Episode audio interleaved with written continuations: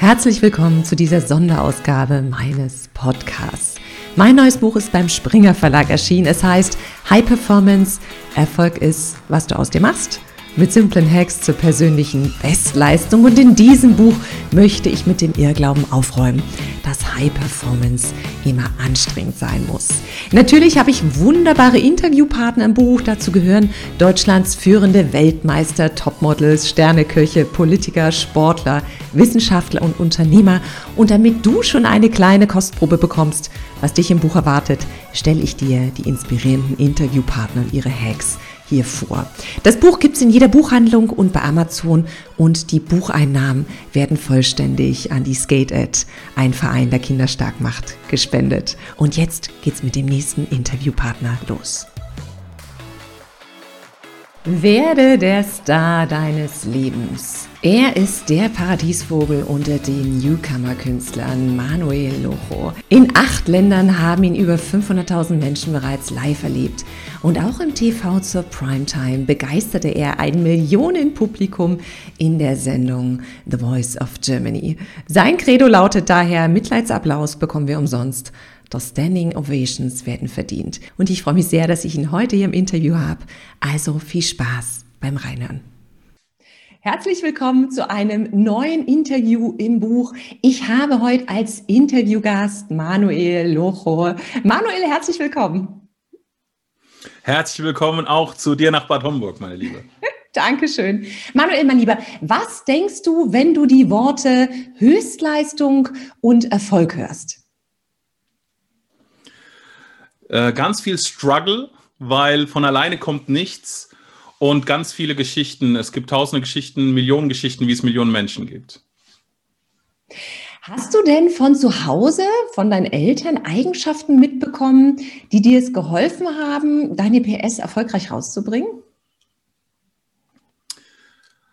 Äh, ich würde fast sagen, äh, nein, so hart wie das klingt. Ähm, ich möchte es aber gerne ein bisschen erklären wir waren ganz, also meine Eltern ganz normale Leute, ganz normale Jobs ähm, und äh, wir hatten zum Beispiel alle Spanier, ich bin ja Spanier, alle Spanier hatten eine Immobilie in Spanien, wir hatten keine zum Beispiel. Alle hatten ein Auto, wir hatten auch kein Auto, wir sind immer mit der Bahn gefahren oder wenn wir in Spanien waren im Urlaub mit dem Taxi mal hin und her, aber wir waren so ein bisschen atypisch, wir waren wirklich ganz normale Leute, also nicht auf Erfolg getrimmt, nicht auf ähm, irgendwas Spezielles zu leisten und damit bin ich aufgewachsen, sage ich mal. Ähm, und deswegen sage ich jetzt mal so wirklich hm, für den Erfolg nichts wirklich mitbekommen. Ja, aber es war okay. Bis zu dem Moment, wo ich gemerkt habe, ich möchte mehr vom Leben. Und äh, da habe ich dann wirklich mir so meine, ich sag mal, meine Infos zusammensuchen müssen. Ist nicht schlimm. Also das äh, ich, ich wollte jetzt auch nichts irgendwie was raussuchen, weil immer alle sagen, oh, von zu Hause habe ich das und das mitbekommen. Nee, wenn es halt nicht so war, dann war es nicht. Aber dann selbst und ständig, sage ich immer, da muss man halt gucken, wie man dahin kommt, wo man hin möchte. Das finde ich eigentlich ganz schön, weil es bestätigt ja nochmal die These, dass man eben nicht in der genetischen Lotterie der guten Eigenschaften gewonnen haben muss, sondern dass man alles lernen kann, um Spitzenleistung zu vollbringen. Das finde ich sehr, sehr schön. Gab es denn in deinem Leben so Momente, wo du vielleicht gezweifelt hast oder auch so Krisen, die dann sich doch als mobilisierende Ereignisse erwiesen haben? Ähm, meinst du, wo da so der, der wo es Klick gemacht hat, wo dann, wo dann, gemacht hat, wo ich wusste, jetzt genau, wo irgendwas passiert ist, wo du dachtest, eigentlich wollte ich das im ersten Moment nicht haben, aber es ist was Gutes daraus entstanden? Äh, gab es zwei Momente. Der eine Moment äh, war, als mein Vater gestorben ist. Das war 1992. Ähm, das war ja natürlich eine harte Zeit. 92, da war ich äh, 16, 17. Also das war so eine Zeit, wo wo du weder an Tod denkst, noch an irgendwie, da könnten mal die Eltern irgendwie äh, weg sein von jetzt auf gleich. Und das war schon hart. Ähm, da ging es dann nochmal, sage ich mal, ein paar Jahre in die Zukunft, wo ich wirklich nicht wusste, wo ist mein Platz, was soll ich tun. Ähm, zum Glück, muss ich sagen, war damals meine Bezugsperson meine Mutter. Also meine Mutter hat mit mir alles gemacht. Meine Mutter ist mit mir auf, auf die Kirmes gegangen, meine Mutter ist mit mir äh, äh auf die Achterbahn, meine Mutter ist mit mir ins Phantasialand gefahren und äh, ist schwimmen gegangen. Mein Vater äh, konnte nicht schwimmen, wollte nicht schwimmen. Also alles, was so äh, mein Vater nicht gemacht hat, hat meine Mutter gemacht. Ja, und deswegen war es, ich sage jetzt mal, nicht so schlimm, äh, dass mein Vater gestorben war, anstatt meine Mutter, weil ich mit meiner Mutter einfach mehr Bezugspunkte hatte. So hart wie das klingt, aber es war halt, ich war damals sehr froh äh, im Schlimmen, dass es so war. Äh, aber es hat mich geärgert. Ich war dann gegen die Kirche. Warum hat die Kirche mir meinen Vater genommen? Das kann ja nicht sein, etc. Man muss dazu sagen, mein Vater damals ähm, stand, äh, ich sag mal, drei, vier Monate vor seiner Frühpensionierung. Mein Vater äh, hätte dann eine große Abfindung bekommen und äh, gesundheitlich ging es ihm nicht so gut. Und dadurch, dass er nicht im Koma gelegen hat, also er hatte einen Schlaganfall, sondern gestorben ist, äh, deswegen hatten wir, haben wir auch die Abfindung nicht bekommen. Also drei Monate bevor er die Abfindung hätte bekommen sollen, ist er gestorben, hat den Vertrag nicht erfüllt. Und da kamen natürlich dann ganz viele Sachen aufeinander, die ich nicht verstanden habe. Und ein paar Jahre später habe ich mir gesagt, es kann nicht sein, dass der Tod meines Vaters ähm, jetzt mein ganzes Leben negativ ähm, belastet.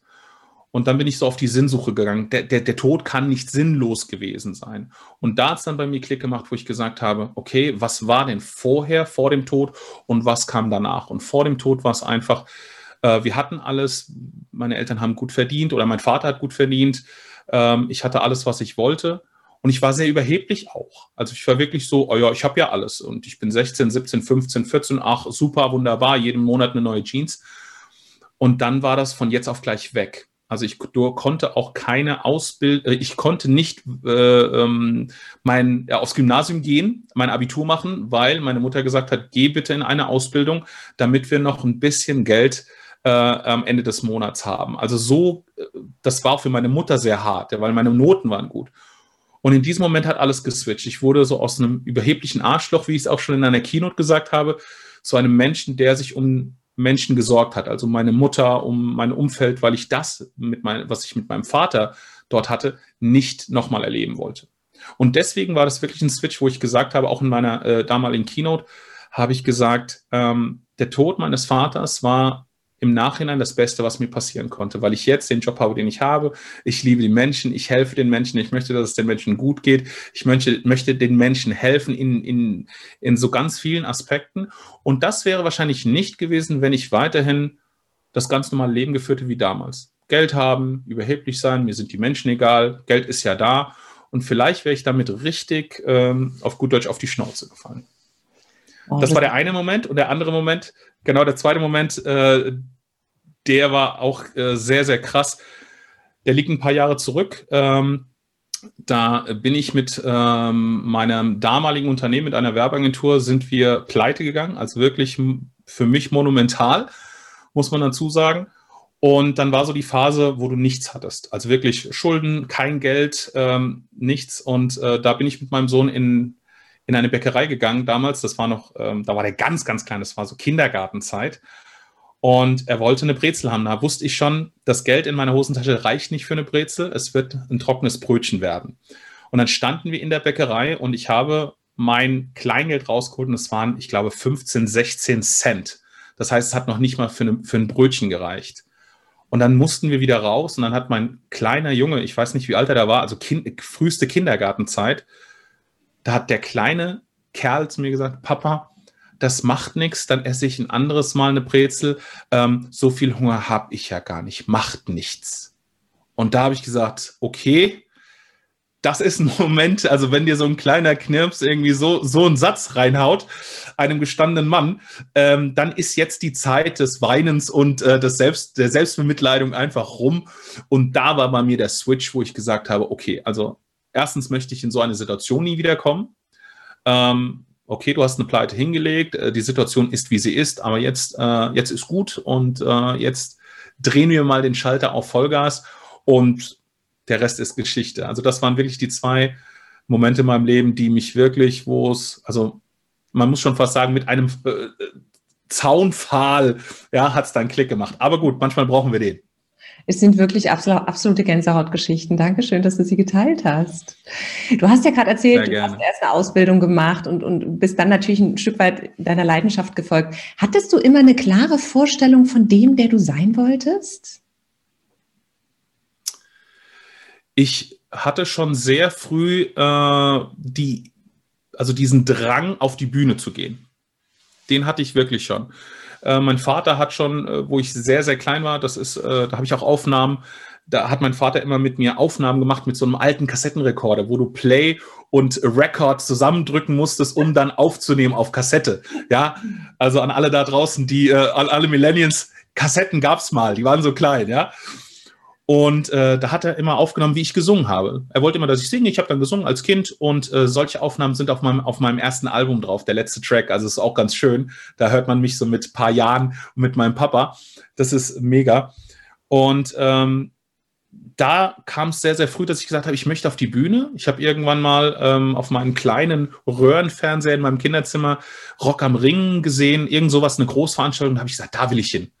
Aber ich wusste wirklich nicht, ähm, wo die Reise hingeht. Also ob als Sänger, ob als Musiker, ob, weiß ich nicht, aber auf eine große Bühne, wo viele Menschen da stehen und ich da performe. Das war mein Traum. Und dann, ja, es ging halt in die Musik und habe 25 Jahre, also bis jetzt mache ich Musik und äh, habe ganz, ganz viel gemacht, habe die Welt gesehen und habe für, für ganz viele Unternehmen gearbeitet, habe viele tolle Momente erlebt. Also die Musik hat mich immer, immer begleitet. Also es war immer Bühne. Es war immer Bühne auf jeden Fall. Was hat dir dann aber geholfen, dass du, ich meine, das klingt ja schon nach einer großen Vision einfach, ne, die man schon als kleiner Junge, die du schon als kleiner Junge hattest. Was hat dir geholfen, dann dieses Ziel wirklich in die Tat umzusetzen? Die Frage ist, welches Ziel? Welche auf Bühne, Bühne? Auf die Bühne zu gehen. Dieses Ziel, auf die Bühne zu gehen, sei es jetzt als Musiker, sei es jetzt als Entertainer, sei es jetzt als Speaker, wie du auch unterwegs bist. Was hat dir geholfen, diese Vision wirklich werden zu lassen? Ein Zufall. Ein, Zufall. ganz klarer Zufall. ja. Äh, mein allererster Gig, also Gig, äh, mein erstes Konzert, ja, mein erster Auftritt kam durch Zufall. Äh, ein, ein, äh, ein langjähriger Freund, mit dem ich sogar heute noch telefoniert habe, äh, auch mal wieder seit langem, muss man dazu, ne, auch was ein Zufall, jetzt kommt die Story raus. Äh, er hat damals gesungen und hat Gitarre gespielt. Ich habe damals nur gesungen. Und er hat mich angerufen und hat gesagt, Manuel, ich habe ein Problem okay, erzähl. Ich habe einen Anruf erhalten. Ah, und jetzt kommt der absolute Hammer. Ich habe einen Anruf äh, erhalten von einem äh, Arzt, der möchte spanische Musik haben für eine Veranstaltung bei sich äh, zu Hause. Und der Arzt war aus Bad Homburg. Also mein erster, mein, mein aller, allererster Auftritt in meinem Leben war in Bad Homburg. Und da hat er gesagt, äh, ja, Wahnsinn, so, so, so schließt sich der Kreis. Und dann hieß es dann, okay, machen wir das oder machen wir das nicht? Er war noch nie aufgetreten, ich war noch nie aufgetreten. Und dann haben wir gesagt, was machen wir jetzt? Und wir sind wirklich, wir haben uns hingesetzt, wir haben vier Lieder geprobt, zwei er gesungen, zwei ich. Und so sind wir da hingetingelt. Und dann war, sage ich mal, so das, ja, dieses Band war durchgeschnitten. Das war so der, die Eröffnung äh, unserer, unserer Karriere. Und dann fing das an. Dann haben wir immer mehr gemacht, immer mehr, immer mehr. Und das ganz normale, ähm, ich sag mal, das ganz normale Musikerleben, ja, von kleinen äh, Geburtstagen, über, über Live-Pubs oder kleine Bars. Äh, damals hat man, vielleicht mussten wir noch zahlen, damit wir auf die Bühne durften. Dann durften wir umsonst auf die Bühne. Dann haben wir noch vielleicht eine Cola bekommen und irgendwann kam zur Cola noch das Schnitzel dazu und irgendwann es dann mal 50 Mark und dann 100 Mark und dann der Rest ist dann auch wieder Geschichte. Also wir haben das ganz normale Musikerleben gestartet. Das heißt, du bist den ersten Schritt gegangen? Mit deinem Freund, mit einer guten Vorbereitung und dann kam der Stein ins Rollen. Exakt.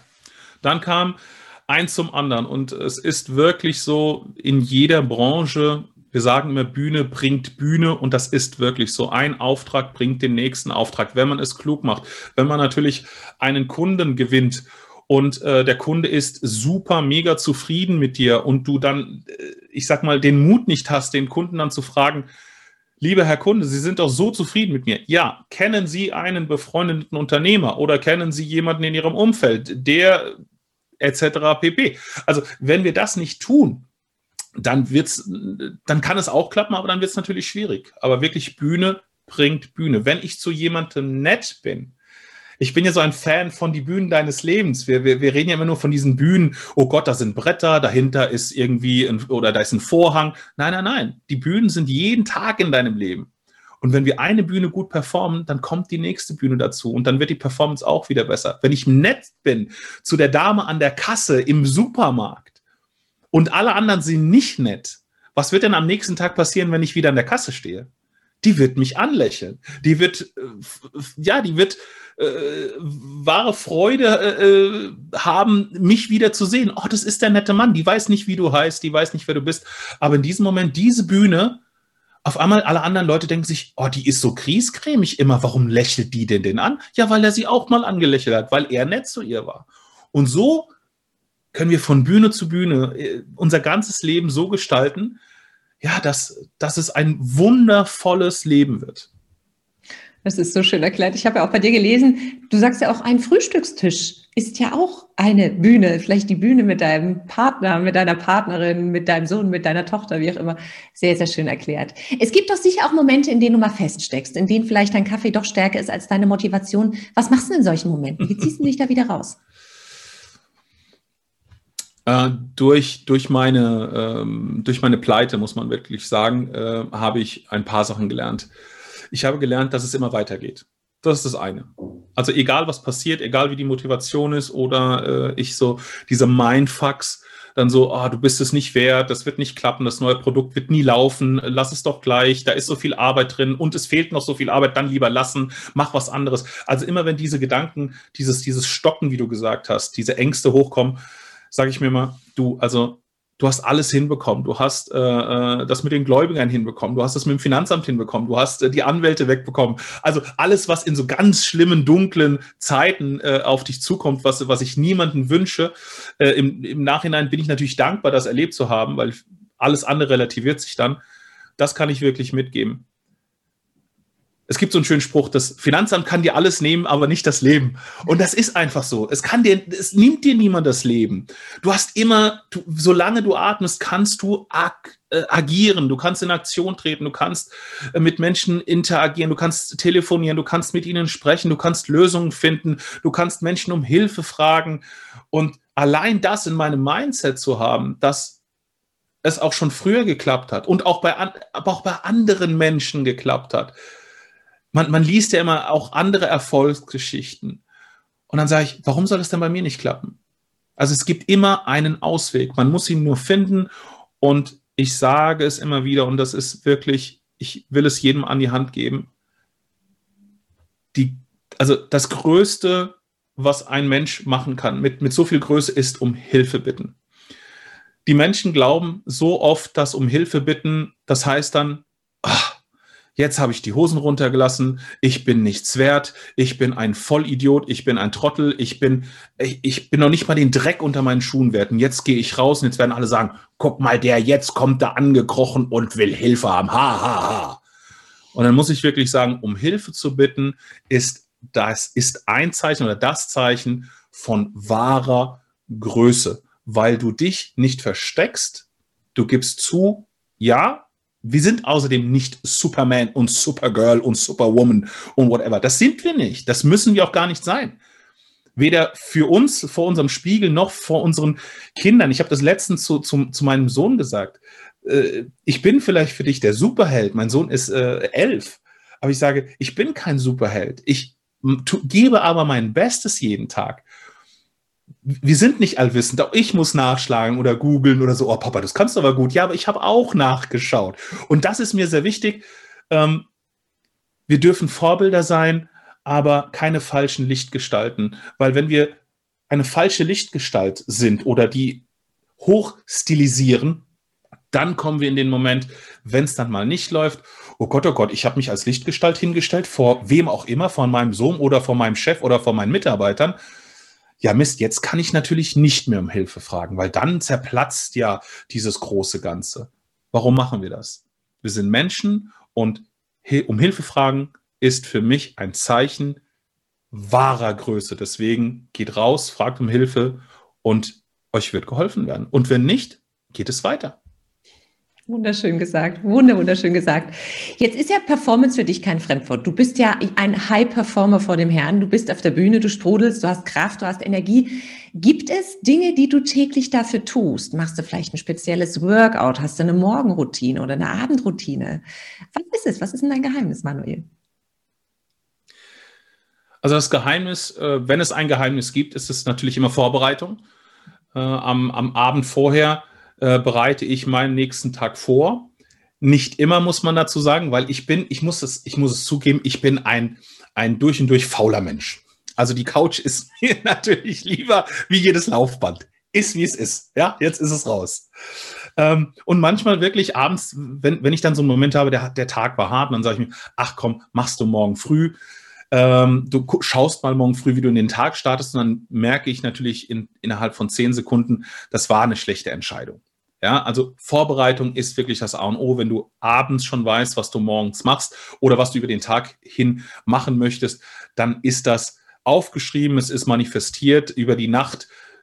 Überlegst du ja schon in deinen Gedanken, okay, das gehe ich so an, der, das Telefonat muss ich auf jeden Fall vorher machen, bevor ich die E-Mail schreibe und so weiter und so fort. Dann wird der Tag oder dann wird deine Performance, egal welches sein sollte, einfach besser. Oh. Das ist so mein Ritual, wenn es ein Ritual wäre. Absolut. Finde ich richtig, richtig klasse.